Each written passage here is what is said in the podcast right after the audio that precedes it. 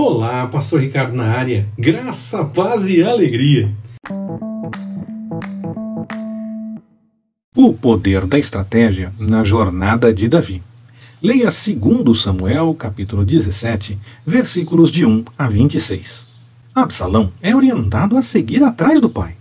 E poderia ter vitória, porque não haveria preparação por parte de Davi, que ainda estava preocupado em fugir. Mas aquele que ficou para tentar mudar as coisas e avisar dos passos de Absalão conseguiu dar um outro conselho que parecia fazer sentido e ganhou tempo para dar dicas para Davi. Quase os informantes tiveram problemas, mas tudo se resolveu. Era mesmo uma tática de guerra e estava dando resultado. Precisamos buscar no Senhor as melhores estratégias e deixar de lado o que preferimos sempre.